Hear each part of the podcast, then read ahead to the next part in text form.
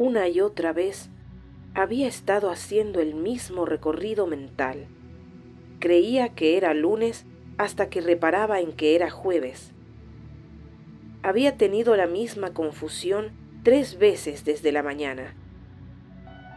Por alguna razón, no terminaba de aceptar que el lunes estuviera ya tan lejos.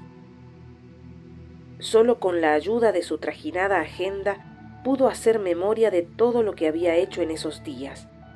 Tres días llenos de emails y de mensajes.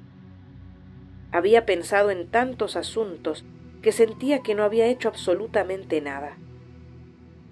¿A dónde se le iban las horas? ¿Por qué se le escurría así la vida? Miró con ansiedad su lista de tareas pendientes y deseó poder concederle más tiempo al presente en la agenda de mañana.